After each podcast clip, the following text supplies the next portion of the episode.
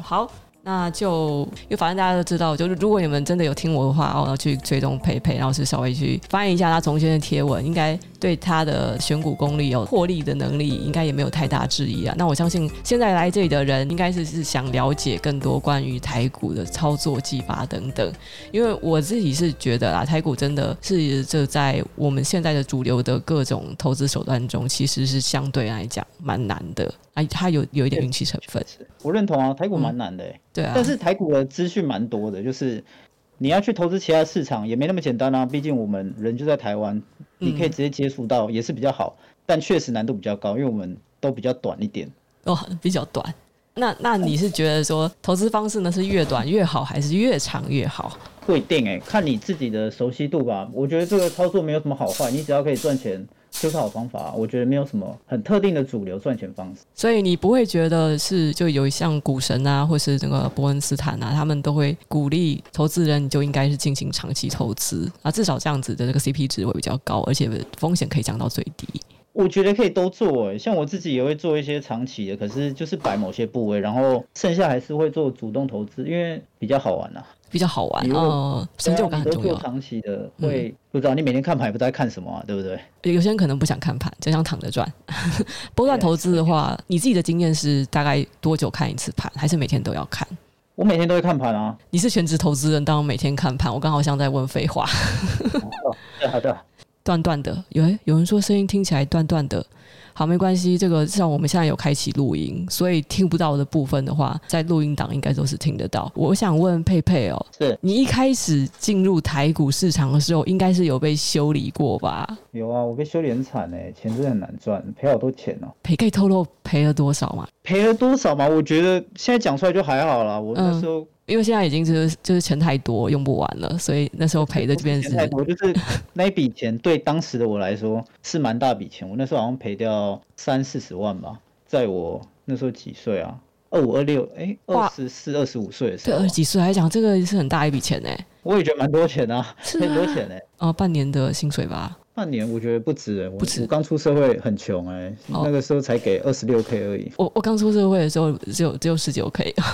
好的，我们可能年龄我们有代沟，但你是进入股市多久才开始真的有稳定的获利？我前两年都在赔钱哎，到第三年才慢慢开始有获利，然后才稳定这样子，花了两年的时间在缴学费。两年两年已经已经算是短的时间了，因为有些人可能。再玩十年，然后就是把钱给慢慢的赔光。对啊，就是看你有没有找到方法啊。你是找到方法之前是有经历什么惨痛的经验教训吗？不知道哎、欸，因为我我觉得这跟个性有关。我自己是比较不服输的个性啊，就是我今天赔钱，我会真的很不爽，非常不爽那种。然后我也想知道为什么，为什么赔钱，哪边错了这样，然后就慢慢去改，然后改到之后觉得自己获利慢慢有出来之后。开始稳定获利，然后就在想说要不要再转转正职这样子。所以你一开始在学习投资的时候，你的目标就是要转为全职投资人吗？没有没有，有点误打误撞的。嗯，不小心赚太多。很，很喜欢投资啊，很喜欢啊，赚钱很爽哎、欸。嗯，那是没错啦。你当时这样子赔钱，然后那那得到这个惨痛的经验教训，是我可以问说，当时你是用了什么错的方法？现在有办法罗列给大家听听看吗？什么错的方法哦？是啊，就是不知道自己在干嘛，这点重要，你知道吗？就是你买的时候，你也不知道你为什么买，就是可能是听人家讲，然后你就进去买跟单，然后结果、哦、对啊，结果啊赔钱了啊，你也不知道为什么赔钱了、啊，因为你当初买的时候，你也不是靠自己啊，你没有仔细想过说你买卖的理由是什么，你不知道你自己在干嘛。当你不知道你自己在干嘛的时候，就很容易赔钱了。可是你如果开始知道你自己在干嘛，那就很有帮助了。至少你知道你错在哪边嘛，为什么买，为什么错，就慢慢去改进这样。改进的是是怎么样的改进？就比如说你有拜师学艺吗？还是看书？还是说当时呃我不知道，就是可能有老师上课？就是你的的主要学习方法完全是靠自学？嗯，我大部分就是自学。自学。然后。花钱直接去市场，我没有再去上缴学费，就是直接砸钱进去啊！你赔钱了，就知道啊，我今天买的这个位置可能太高了，或者是我买的位置不太好，嗯、等于说下面没有支撑还是怎么样的，反正有很多你会做错，一定有理由啊，不可能不会做错啊，对不对？找到你为什么做错，然后你之后不要再改，那剩下都是对的事情啊。这倒是没有错，这虽然很简洁，但是是真理。你就花了两年的时间，然后就开始稳定获利。那我我想请问一下，像你上一次呃遇到新冠股灾的时候，那那个你应该要遇到吗？有啊，当然有。股灾的时候你在市场里面，那时候你的资金部位有多大？有没有到说百分之八九十这样子，或者是甚至满仓？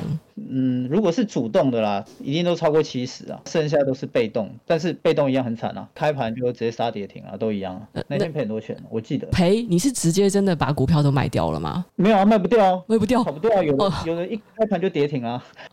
是那时候是不是你的个股部位太多了？没有没有没有，我我其实都蛮集中的，我不喜欢买太多股票，我顶多就是三档而已。嗯、三档，那主要是选哪些种类的？那个时候？我都是做电子股啊，电子股在台股比较主流啊，我比较强的也是电子股啊。哎、欸，那你你像你在做波段操作之前，我想问你有没有做过当冲？有啊，我超喜欢当冲的。我有我开始玩当冲的时候，刚好是在台股量能非常强的时候。哦，那时候天天真的是随便乱按都可以赚钱。是去年还是前年？前年的去年都有。那时候大概只要你每天只要有个两三百万额度，然后就是当冲获利差不多就是几千块钱到两三万之间，真的是很好赚，很好赚啊。对啊。那时候有很多人就养成了习惯，他们觉得当冲是一种投资方法，或者说这是可以稳定获利的。有些人甚至就是想要直接递辞呈的。你那时候有冲吗？我自我自己啊，我、嗯、我觉得怎么讲，当冲是真的赚得到钱啊，但是很难，嗯、真的很难。那个你的心态要非常好。嗯、我在 QE 之前，那时候市场没那么多钱的时候，我就在当冲啊，就是因为当冲赔太多钱，所以 我最后才决定要做波段啊。我之后就很少当冲了，知道那个当冲的快感。就你可以马上拿到钱呐、啊，而且有的时候会有一种错觉，是你好像你是可以对这个东西是有控制感的。对，真的，你就看到那个数字一直在跳，然后好像赚钱很快那种感觉，你知道吗？变成你会胃口会被养大，这样。是，后来就是大概当从去年台股下半年之后，它其实已经不适合冲了。就是大概从航运下来之后，这整个量能就萎缩了嘛。然后我就已经就是一直有在劝说，就是大家就是不要不要当冲，但是还是有人私信我说有没有当冲的标的。有些人就是觉得说他好像做台股只能做当冲，那有可能是他们资金不够。那就你看起来，如果是今天要做台股，然后可能我今天只有十万以下的资金，我如果要有机会可以赚到大钱，可能就是像。像你一样，就是说哦，三十岁以前我就已经可以做做到稳定获利的话，觉得最适合的方法是会是什么？是波段操作吗？你说，假如说十万块吗？对对对，我要从十万以下的本金，我要怎么样？就是翻个翻个几十倍。我我觉得要先认真上班。你要你要靠你要靠股票直接翻到十几倍，我觉得有点难哎。你的本业还是要顾好，然后你那个本金，你十万块，你就是慢慢去滚啊，你不要一次把资金全部打完嘛。你你每天赚个，假如说你一个礼拜多个两千三千，你一个月这样子加起来，你也是每个月多一万块，等于说额外的十趴，这样子你本金有就越滚越大了，嗯对不对？你不要急着说想要把十万立刻去翻太多，我觉得这个有点太不切实际，反而先认真上班，然后累积一些资本，慢慢去滚会比较好。有些人他就是可能他他其实也没有要想要就是全职投资，或者说真的要靠股票赚大钱，就是图个退休金。其实，在台湾呢，因为台湾的很多股票啊，这个殖利率真的是很高。其实很多外资也很喜欢来台湾买这些殖利率高的股票。像你对这存股族啊，就是存股零股息的这一套策略，你的看法是怎么样？我觉得是可以的啊，非常可行的一个方法。特别是你可以买一些像是指数型的啦，但我觉得如果你是够年轻，可能二十几岁、三十岁那种，你不要去追求配息这件事情，嗯、因为配息就只是左手换右手嘛。啊，对啊。但是你应该是追求可以赚到价差的，比如说像是零零五零，我自己就是存零零五零啊。嗯。我不会想去选五六这样子。啊，对，我就觉得到现在还在推荐大家买零零五六的是是怎样的误人子弟。也不是说问，可能就是年纪比较大，希望稳一点吧。太稳了啦，太稳了，这个。对啊，你年轻人，我是觉得可以放胆一点，赚价差比较好赚啊。你买美股 ETF 也都赚很多哎、欸，啊是啊，对啊，对啊，很多人好像会会很担心，他们把钱放到美国去，好像钱会弄丢。像是光指数型投资，美国的 ETF 它的绩效又是比台湾好的，毕竟它是全世界最强的市场。它其实我们真的就是你的资金没有说太过拮据的话，我真的非常建议说，应该要有一部分的部位是放到美国的。像你自己是除了台股以外，你还有投资其他的领域吗？有啊，我有买美股啊，嗯，买美股，每个月都有定期定额再去买一些我自己组的 ETF 啊。就像，所以你不会买那些像指数型的，是不是是 VOO、VTI 之类的吗？我只有买 QQQ。QQQ 啊，QQQ 就是震荡，因为它是科技股嘛，它等于说是是科技一百指数。哎，但是我懂啊，你如果是定期定额买的话，这一波的 QQQ，像看你看你买多久。应该是已经损的蛮多的了。损蛮多的啊，每天每天早上起来就看昨天美股赔多少钱，然后再再继续看台股，对啊，不用去在意啊。存股这种东西本来就是长期投入，你不能看短期的现象啊，你就持续投入就好，你不用管，反正迟早会赢啦。对啦，就是台股跟买美股一起买，就是你会感觉你日夜都在赚钱，但是同时你也会感觉你每每天 白天在赔钱，晚上也在赔钱，可以一起赔了。现在。对啊，最近最近都是这种，最近都是这样子啊。但是金融危机本来就是它是一个周期性的，对啊，不用太去在意啊。反正你做存股这种策略，你就是持续投入就好了，你不用管现在高还是低啊，什么时候是高，什么时候低啊，对不对？就是因为市场一定是长期成成长的，你买指数型 ETF 或是自主型 ETF，那就是看好一个长期，就是十年到二十年都是稳稳的投入。哎，那你有买台湾基金吗？因为像我今天有看到一个呃，算是也是四十岁才。财富自由的一个，本来是在做外商主管的一个投资人啊。那他像他就是，他是纯买基金，但是他是在股灾的时候，那个基金都已经负五十了，他还没有卖掉，反正就撑，然后继续加嘛。然后他从他从一九九几年、一九九五年一直存到现在，他的那个基金都是直接挣四百起跳的。他在三十岁，因为他本业本业的薪水也很高，但我不知道有多高。三十岁的时候他有三千万，然后四十岁又直接退休。好强哦！对啊，我想说，哇，你买台湾基金可以买成这样，这样子很强啊！因为据我所知，台湾基金通常绩效真的不怎么样。他可能是买的早。其实，其实基金他们今年绩效一定不太好。你看那个基金经理人，每天那个你在筹码 K 线里面就可以看到一些基金的损益啊，所以他们其实也做的不太好。但你说要买基金吗？我是觉得它的扣血太严重了。啊，没错。买买买个零零五零就好了，一样、嗯、一样也是啊，而且不会输给大盘，你怎么样都跟着大盘走，不用去管市场的。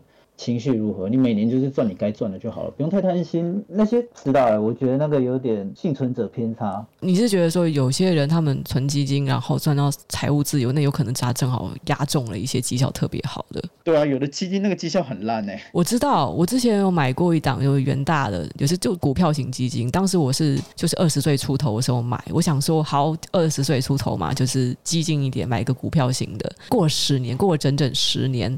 挣百分之十，哎，我们这样子会挡人财路吗？这里应该没有基金经理人吧？我从很久以前就已经劝大家不要买台湾基金。哦，好，对啊，对啊，嗯、他们那个绩效不太好，就像是你买那个，嗯、还要还要付一堆手续费、管理费，对吧？管理费很高啊。嗯，买零点五零就好，因为它是指数型的嘛，你看它的这个曲线是完完全透明的。有时候基金你需要去查它的这个过去绩效，相对来说比较看不懂啦。嗯嗯，那那我可以再挡人财路一下吗？哦，是，你要什么良心建议？我良心建议就是，如果你有买储蓄险，那个也不要买哦。好好什么保单之类的，什么投资型保单，拜托，投资是投资，保险是保险，这种混在一起的那种，哦哦，混血儿一定是很有问题的。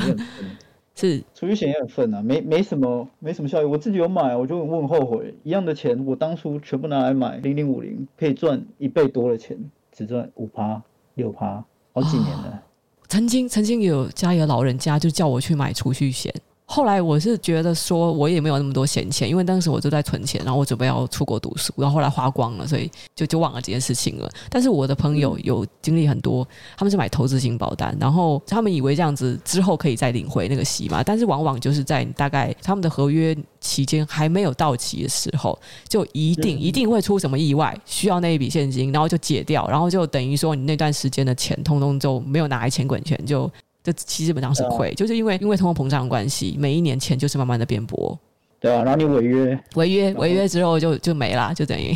对啊，所以这个很不弹性啊！我我如果能在今天帮助到大家，我会很开心。是拜托，就是大家可能避开储蓄险，避开投资型保单，然后呃，如果真的是要买台湾基金的话，就慎选啦。除非你真的知道说那个有明星基金经理人在操作，很有自信哦，有内线消息再去买。但是一般来讲，我们不其实真的不会知道，因为那个基金经理人也是跳槽跳的蛮快的。你今天买了这一档，然后他那个基金经理人，然后过几天我就就跳走了，就 这也对啊，是是啊。好，那那那我想问的就是说，像是你应该是完全没有碰加密货币吧，对不对？就你基本上就是台股、美股。没有，我我有我有加密货币，只是现在没有而已。呃、哦，只是现在没有。OK OK。那所以你最后，你你最后这到底呃，我之前有看过很多书啊，就是其实很多这种投资基础知识的书，他都会说呢，如果你要投资股票，你就投资两个国家的，一个是自己的国家，因为自己的国家你最了解，然后另外一个就是美国。嗯不要再去动什么港股啊、日股啊、韩股啊，因为自己国家其实股票都不了解的话，你怎么会觉得你会了解其他国家的产业？很合理，这句话很合理。对对，所以这是很多书都会写的。但像是你后来是选择是台股为最主要的获利方式，是为什么呢？因为在台湾有非常多的这种美股的全职投资人，他们是觉得美股简单多了，而且美股还有就是它的选择权的风险相对来讲比较低，所以他们会去做那样的操作。诶，你之前有有去有试尝试过那样子的操作方式吗？后来为什么选择是要做台股的波段？我觉得就像就像你刚刚说的，啊，我们人就在台湾，这这是你接触得到，而且你平常就会接触到很多东西啊。你平常在逛街，你看到什么东西有缺，或者是出了什么新产品，你直接在台湾你就可以看到了，不用说你要透过一些新闻媒体还是什么，然后去了解其他市场，我觉得太难。而且我有很多同学都在科技公司上班啊，就直接打电话问问问。打电话过去问说，你们你最近有没有在加班啊？忙不忙？所以你是有内裤线，对啊。哦，好哦，大家听到了，佩佩是有内裤线的哦。也不是有内裤线啊，就是我们会聊，而且他们也不一定有我懂，对因为他们只专注当下，而且你自己在上班，有时候被操的很累，他们对自己公司也不会有信心，只会抱怨而已啊。不过我这倒是真的有听说过，其实蛮多。人有讲过这样的说法，就是即使是在那一家公司的人，其实他们也搞不太清楚他们公司，他们没有办法预测未来的股价表现。最最明显的，像是去年啊，在去年基本上是你看到新闻的那个台积电利多，然后你闭着眼睛买台积电，只要你不是那种追高哦，这种追高的，那几乎是一定赚钱的。可是我认识的很多在台积电上班的人，他们是自己就是不买自己公司的股票，他们根本就不知道自己的公司去年表现会这么好。嗯，公司太大了。反正我我遇到很多的像是也有联发科的创维公司里面的人，可能他们会知道说哦，那公司有接到一些单哦，有一些像这样子内裤线，但他们根本就没有办法预期你公司之后会很赚。有一种说法是说，他们有些人是基层人，然后有些人是中级主管或高级主管，但是如果你股价真的要开始推升的话，哦，是已经是从董事甚至就是更更上一层的那个阶级。消息就已经开始流传了，所以那时候股价其实已经开始反应了。然后等到主管以下的人知道的时候，那些差不多是要出货的时候了。哦，我我自己是不太相信内裤线这件事情啊，但是我会想要知道说他们现在营运状况是如何。就是就是说我问你说，哎，你现在到底忙不忙？你到底在忙什么？忙什么业务？这样子，嗯，你大概就可以了解到，因为他们自己也不懂嘛。如果真的要炒，他也不会轮到他们啊。内线法的那种。风险，然后董事自己跑出来告诉你说：“哎，我们公司之后要炒作，不可能嘛？那轮不到我们了，所以我们只能从旁去测级而已啊。”但是你相信筹码的吗？就你会去观察大户筹码吗？你一定会去看消息面的，就是看产业，然后提早是去布局。但技术操作上，就是你会很重视筹码这个指标，还是说你也有其他的技术指标吗？筹码我我会看量能啊，我会看投信，但我不会特别去看哪个分点哪个分点，因为我自己啊，我自己觉得那是比较没什么用的方法。但当然有些人你如果用得很好，那是个好方法，那就可以去用。对我来说是没有用。对你来说有用的是什么？对我来说，嗯。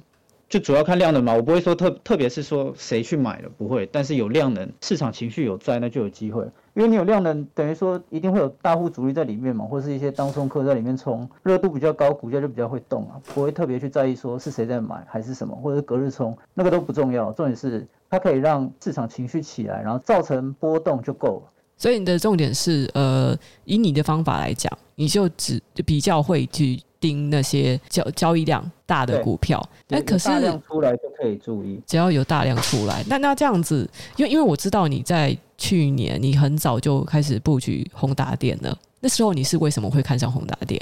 哦，宏达电哦，算我觉得算运气好吧，就某一天我去三创，然后看到那个他们那边有个摊位，你知道吗？VR 的一个体验馆，然后进去看，哎，蛮酷，然后回去看一下。反正就是他们宏达店有在做，而且我知道宏达店很久以前就有在做那个区块链手机这一块，走的蛮前面的一个人一一间公司啊，所以而且我再加上我还蛮喜欢 VR 的题材，因为前几年就在炒啊，但一直没有炒起来。那你在台湾，我是觉得可是你买的时间点非常的妙哎、欸，就是你你可不是等了一年，或是我知道前几年有炒，啊、对对，你没有你完全不是等，你没有等那么久，你你进场的时间点其实还还还蛮巧妙的，好像等了有两个月吧？对，两个月，我觉得这已经是算是一个蛮完美的布局点，因为那时候就是宏达电的股价不上不下，没有人看得出来它即将要变成标股。等到那个老师都出出来在在讲开始报名牌的时候，宏达电早就已经是两三根涨停板上去了。对啊，涨涨到多少？八十几块还是？是就翻了四倍吧。很疯啊！但这一看就知道是炒作了，它根本没那么好。你说要到九十几块的股价嘛，就有点太夸张。就是很多人没有看清楚它的 实质的价值在哪边，就跳进去追。现在还是有很多套牢的。我每次 Q A 都会回答到宏达电还有救吗？我都不知道怎么回答。你所以所以你是认为说它不会再回到九十几块，还是说这其实我没有办法预期，所以只只知道就是不要追高就对了。只能说有难度啦，它现在股价都已经夭折成这样子，它等于说它上方压力很大，套牢压力很大，没那么好解决啊。嗯，那都要花时间的，而且它没有赚钱啊，公司没有赚钱。对，重点是公司没有赚钱。有题材没错，但公司没赚钱，公司没赚钱，你凭什么可以涨回去到九十几块？那很难啊。而且特别现在大家都在 QE，本一比都在修正，好公司本一比都已经杀成这样了，你这种本梦比的，你要怎么上去，就有点难了。反正很非常确定的是，在千元的套牢区是没有人能够解套的。这个要要看梦想，未来未来有没有题材够不够。除非它 VR 未来真的卖的很好，这也很难讲。选股啊，已经买进点的时候，你会非常重视本一比的数字吗？会啊，我我很注重那个股价的便宜还是贵啦。我不喜欢买贵啦，我我都喜欢在产业喷出去之前就先买，然后先找到一些端倪，先进场布局。就喷出去之后再去追，等于说我的成本比较高。我遇到震荡，我可能会抱不太住啊。说到震荡哦，那一般来讲，你的停损停利方式会是怎么样进行的？这个不一定诶，有时候会看技术线，然后有时候最最差最大限度的就是看趴数啊，直接看趴数做停损这样子。就趴数，有时候有没有觉得说，因为台股它市值实在太小了，所以大户很容易去随意想要画什么线就什么线，什么什么均线啊？那有些人说要跌破就停损，那基本上就是它一定会跌破，它从来不会跌，然后跌破之后一堆人停损之后，它就会上去了。对啊，所以所以你还是有时候会被骗线啊，所以均线不是全部啊，有时候还是要观察一些其他的东西。现在还是有老师，他就是用三条均线在教哎，我我会用到六条，六条，对，然后要看比较长的比较有用啊，有些太短的会没什么用，而且你还要看整体形态。技术线是有用的啊，但不是说百分之百你一定可以靠技术线赚钱，没有。很小一部分的比例，我觉得基本面还是比较重要，就是至少公司体质是要好的。你买了之后，你不会想说未来公司会不会赚钱，还是怎么样？就是你不用担心公司的成长性，这才是好的公司。说到基本面的话，你是有去读书，还是怎么样去？因为因为其实通常来讲，呃，至少我遇遇到的人，他们其实都不不太懂财报，他们不知道财报那些数字代表什么意义。你当初是怎么学习的？这一看就知道了，它上面写的数字就是爬数嘛，然后什么 Y O Y Q O Q 那些，因为我以前是理工科哦，你是理组的，对啊，所以我看那些数字就一看就懂啊，你不懂的名词你就网络查一下就好了。OK，那那说到 Y O Y Q O Q，你重视这些数字的话。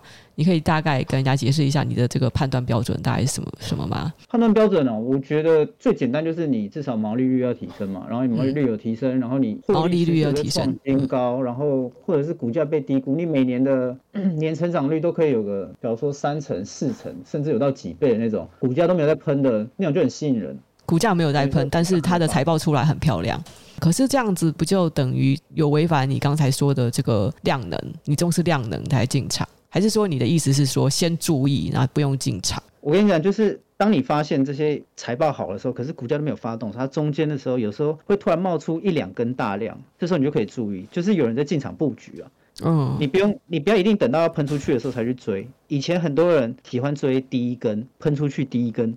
就是很大量那一个第一根，嗯，但你追的时候，现在量能不足，你隔天假如说没量，你很容易就短套了。但是你这中间其实它时不时都会出现量能，那个时候你就可以注意，因为你会在底部出现的不会是散户，然后你又配合一些 OK，你看到营收数据我觉得很不错，然后股价都没有发动，那是不是未来有机会？然后你再配合一下它的淡旺季，哎，假如说它之后第二季是旺季，那股价在过往第二季也是也是比较会喷的那一段，那这时候你就可以多留意啊。你的选股是从新闻报纸上跳到标的，还是说有去呃城市去追踪和筛选的？没有哎、欸，我不会去用什么城市，就是很很日常的啊。你就平常看新闻，重点是做联想啦，做联想。你不要说只看新闻表面，嗯、就是假如说今今天特斯拉怎么样怎么样，但是你要去想想看特斯拉背后牵扯到什么啊，然后或者是有哪些题材，OK，今天喷了，然后哪些哪些零组件，哪个供应链是还没喷的。就是你，你不能太后知后觉啊！等到新闻出来的时候都太晚，反而你是要看新闻找后面的机会这样子。然后你也可以用一些日常生活中去做选股啊。你随便出去，假如说你什么东西买不好，就买不到，那就可能是缺货嘛。为什么缺货？你就可以去找原因啊。或者是假如说你看到某些东西很酷炫的，卖得很好，然后你就看一下相关供应链，哎。都没有在涨，这些都是机会啊，不一定说你一定要看到新闻播报出来，或者是股价喷出去才去关注。我觉得这时候成本可能就就会比较高一点。我不太喜欢做追高的事情。像但是像这种产，我们称之为产业的敏锐度，像是去年苹果它出了手机，好像是反映市场的反应并不好，但是电脑这个产品非常的强。但是像是呃美股的苹果股价其实成长的，哎，算是就是稳而已，但是也没有说喷很高。台湾这边的这种瓶盖股是几乎都没有表现。那像是这种你要你看你听到市场消息之后，是用什么样的这样子的判断标准？去评断说哦，这个是强的，或者这个是弱的，你有自己的这样的一套想法吗？选那种比较新颖的题材啊，不要选太旧的，像是因为市场需要新鲜感啊，你你去选那种瓶盖股，瓶盖股已经炒了好几年了，对不对？然后到前年才开始炒五 G 嘛，然后五 G 那一段你只要有扯到五 G，五 G 就很喷啊，然后到现在现在没有人在炒五 G 了嘛，换电动车，去年是那个电动车和低轨卫星，嗯。对啊，你要炒新的题材，不要说去找旧的。如果有新的，然后市场有潜力的那种，都会比较飙。就像你看当初说元宇宙，对不对？喷的跟什么一样。但是你说瓶盖股，那、啊、就没人要理瓶盖股啊，就不够新鲜的，选一些比较市场新的东西会比较好。新的东西是在看新闻的时候注意到说这这是一个趋势，还是说你平时有其他的就是，如果你能够跟我们分享的话，你的消息来源除了生活中以外，还有什么是你觉得这是一个很重要的资讯来源？很重要的资讯来源哦，嗯，常听新闻，经济日报还有什么？我有一些朋友也也有在，就是说刚刚有说的在业内上班的啊，嗯，然后业内上班也会也会说，哎，他们最近在关注什么啊？然后市场有什么题材啊？这些都是可以了解的啊。就是而且你你如果办很多券商，有些券商会给你一些报告，券商报告，对啊，你可以看那些报告，然后看看一些外资法人最近在看什么题材啊，对不对？然后还没发酵的，你就可以先去关注。那像我其实管道蛮多的，嗯，是没错。其实因为像我这边也是有很多的券商报告，我不知道你可不可以就是私信分享一下，你觉得你自己所接触的哪一家的券商报告，你觉得做的真的很有料，然后胜率也算是高的。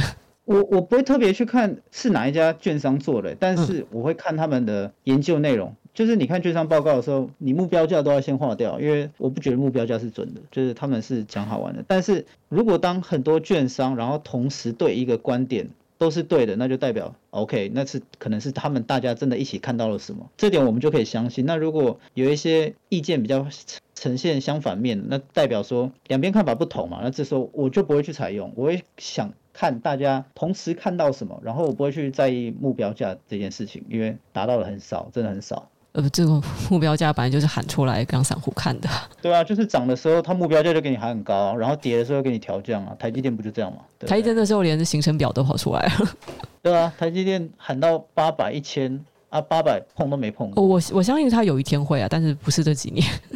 不知道外资报告都都喊很爽啊，就像联电当初也喊一百块啊，六十几块都没没站稳多久，然后。喊一百块，这有点太不切实际啊！这个应该是可能是哲哲这边放出来的消息吧？哲哲一直说六十块以下都是天上送下来的礼物啦。哦，这个我我我就不好评论啊，不好评论。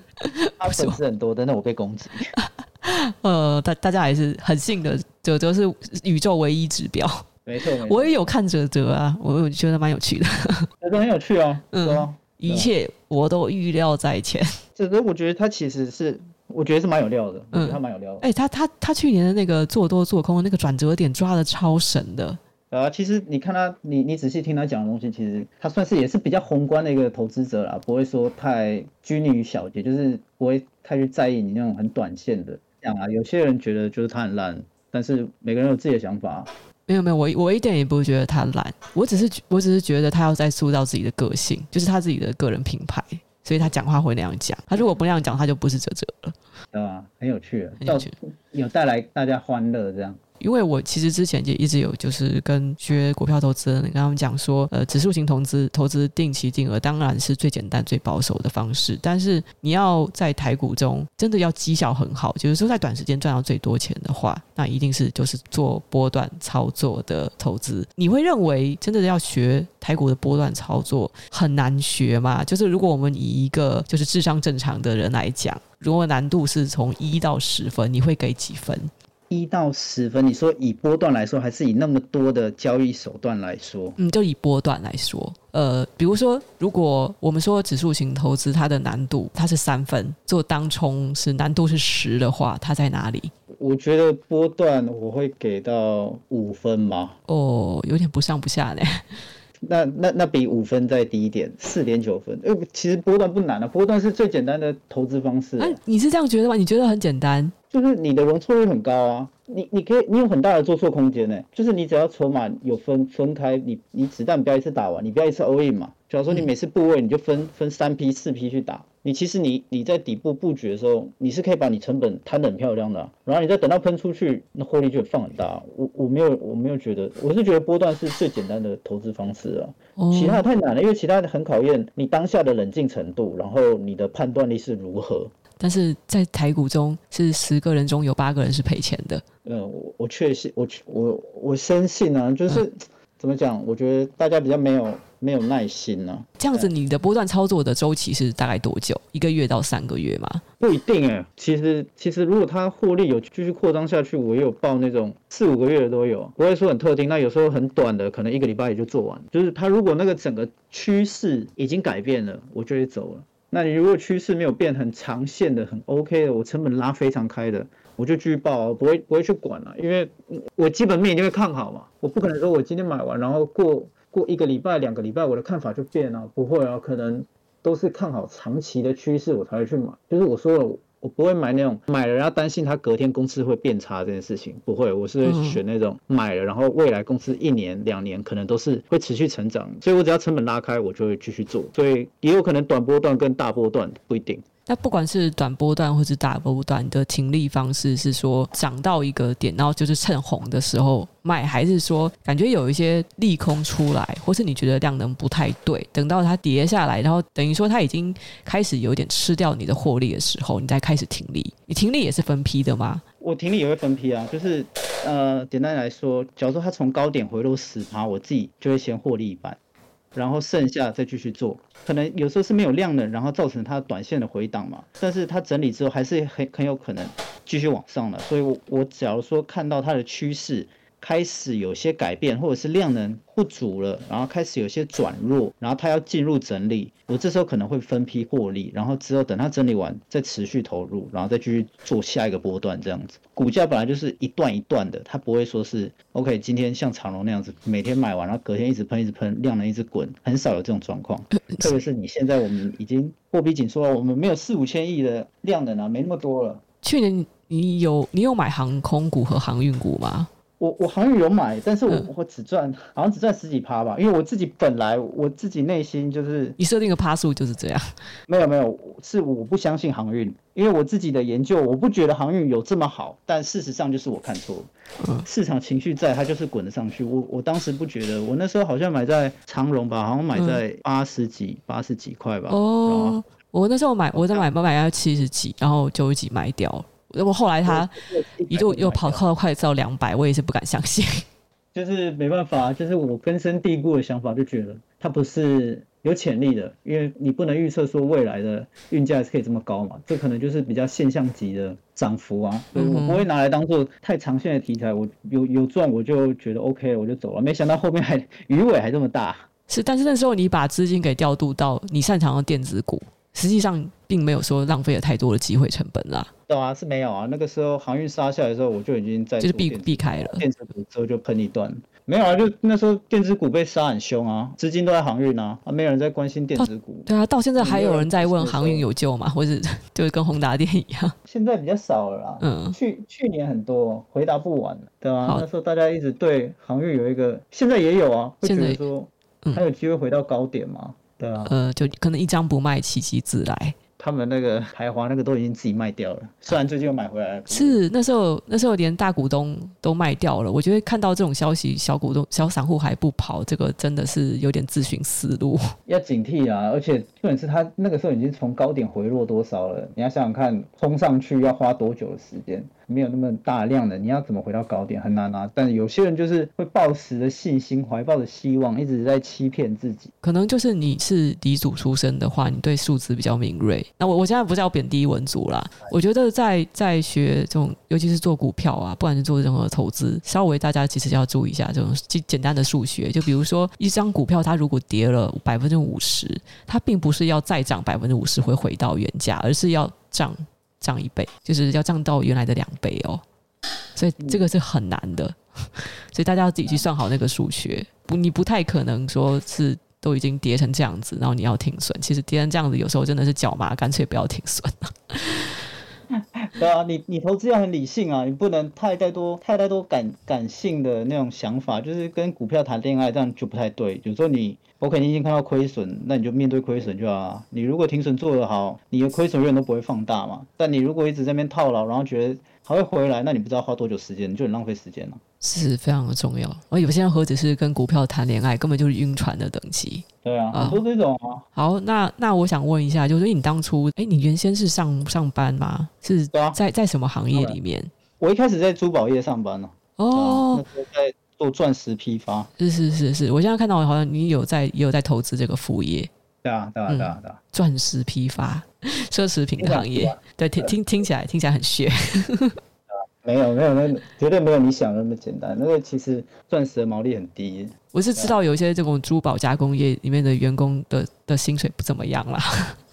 对啊，是比较辛苦一点啊，特别假如说景气不好的时候。嗯，挖钻石的人比较赚啦，钻钻珠宝加工还好。挖钻石最赚啊。对啊，就是你花了两年时间，就从。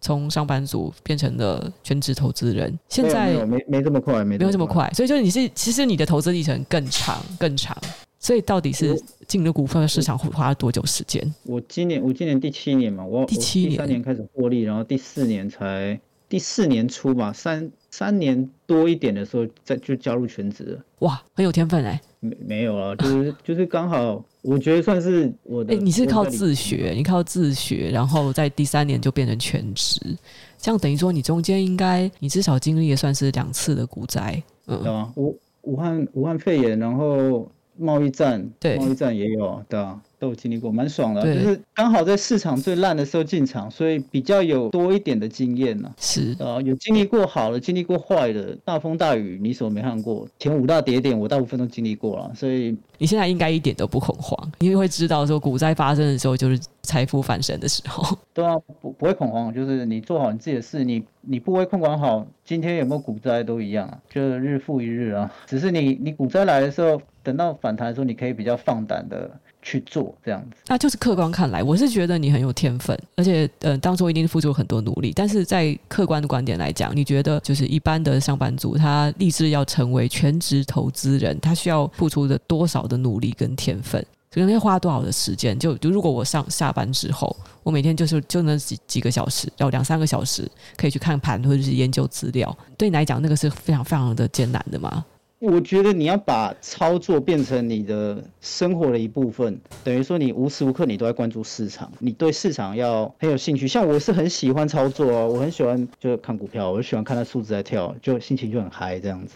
那你你如果说要做要做全职，我觉得最基本的啦，就是你。嗯你会对于你上班的薪水是没有感觉的。说我现在一个月领五万块跟没有领，我可能是没有感觉，因为我我在市场的获利可能会比较多一点。嗯，那这时候你如果你的获利是可以 cover 到你的本薪，我是觉得不管有没有天分啊，我你如果想要走这条路，你不如就试看看啊。对不对？你不会就是说反对大家做全职投资人嘛？因为以史为鉴的话，而且而且我自己所听说的，大部分的全职投资人，他每天压力都非常大。那有些人就晚上会失眠啊，那需要吃抗忧郁的。你现在这生活是怎么样的状况呢？就是你的压力会会很大吗？你会不会觉得说自己其实搞不好不要做全职比较好？还是你非常满意现在的生活？一开始一开始真的压力很大，因为你没有固定的薪资嘛，那你你你的操作你就要更谨慎，你不能做错啊，不然你会没饭吃啊。那我当时就是我不知道，就是。破釜沉舟，管他，就试看看啦、啊。心脏非常大颗，获利是可以 cover 到我的薪资嘛？嗯，那我不如我就专职试看看。一开始当然是压力很大，但是当你习惯了，因为你原本就已经可以做到这件事情了，你只要再去复制你原本在做的事情就好了，就是做一样的事情啊，就是你不用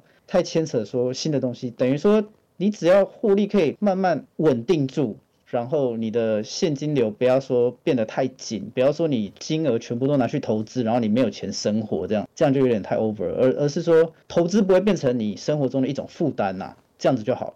诶，那你现在是通常会？留大概多久的呃现金，就生活费，然后其他投到市场里面，还是说你要看这个市况怎么样？你会不会有就是发现市况不好，然后干脆就是停做，干脆等待低点啊，就是一停就停一两个月这样子的做法呢？不会，因为我不喜欢现金啊，我我的钱大部分还是摆在资产里，就是因为我在做资产配置嘛，你可以摆在一些比较稳定的，然后假如说之后 OK 机会来，你再把一些你存股的标的，像是你零零五零有赚钱，我也会把它卖掉，然后卖掉拿来做波段。然后之后有赚了再持续投入，这样尽量可能现金比例不会太高了，因为我是做专职的嘛。那你如果不是做专职的，我是觉得你不要丢太多了，特别是现在这个情况下。嗯哼哼，你觉得市场还会再继续探底一点，所以就是先先保有现金会比较好。就是你要保持你资金的弹性啊，因为未来很难说嘛。我们现在在经历空头啊，你不知道未来是怎样，你不用去赌它怎样，我们就是做好自己的。风险控管，你不要让自己一次爆掉嘛，不要毕业，你每次都有机会啊。很多人就是比较喜欢一次 all in 进去干，然后然后一次就爆掉，想要一次赚快钱，然后一次就财富自由，这很难啊。特别是你一赔钱的时候，又想要把赔的快点赚回来，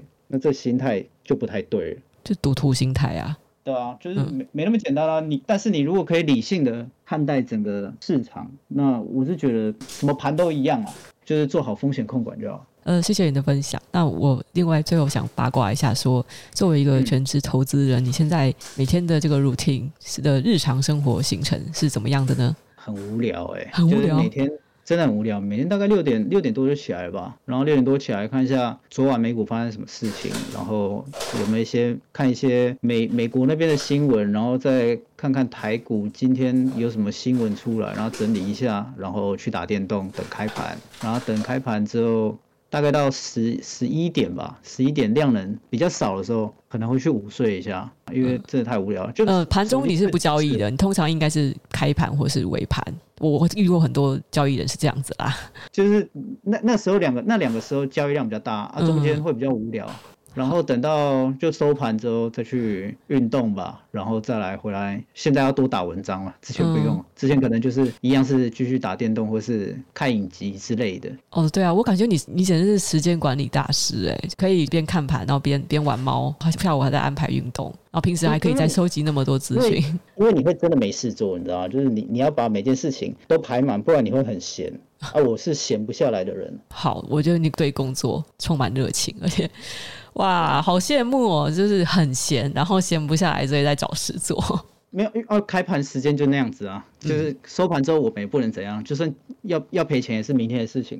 那我就不是不当，不会去管明天的事情，我们就当下日子还是要过啊，对不对？不然真的很无聊。好，谢谢你的分享。那今天我们时间还有五分钟结束。其实我这边有很多的追踪者，他跟我讲说他买了你的课，就是是是真的，就是蛮多人私讯就说。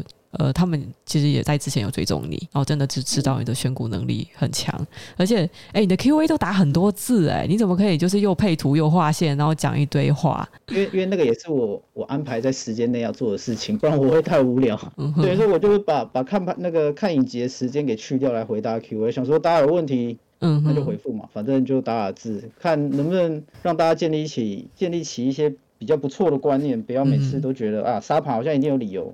或者是你没有看到一些东西，但我看到了，我可以跟你讲，我是觉得没差。真的，这部分讲，我们也不是要拉高出货，可是呃，就是赚钱快乐的事情跟大家分享，自己是蛮有成就感的。对啊，对啊，对啊，就是你如果可以帮助到人，哎、欸，你操作股票赔钱是很痛心疾首的一件事情，钱难赚。嗯，所以你你如果可以帮帮一个人少赔钱，算是做阴德啦。做阴德好。在文字摇滚区，有人问说，就是你的近期人生目标是什么，或是你有什么预计要实现的事情吗？我们现在还有一点时间，开放提问。可以啊，拜托不要再不要再问宏达店跟长荣有没有救好吗？我近期的人生目标，我我想要感，这听起来感觉很白痴哎、欸。像 我近期的人生目标是想要开一间可以上上市的公司。哇、哦。好哦，自己当当上市公司的股东，啊，我觉得很帅。哎、嗯欸，我公司有上市，对不对？然后可以开股东会，这样我觉得蛮帅的。没有、啊，就就是这是一个梦想啊。哦，是的，对不对？呃，这这也这也曾经是我的一个梦想。后来，但是后后来想一想说，说人生有很多考量啦。对啊，对啊，虽然有点不切实际，但那是梦想嘛。嗯，不如去试看看了。对，对对。开一间红茶店，这是什么文青梦想？我我觉得我相信你绝对不会想要去开饮料店。我我有在饮料店打工过，饮料店很辛苦。我知道，我知道，跟小七店员一样。对吧？小七店员更辛苦，我觉得。小七店员要懂的东西太多了。没错，他们都是万能的。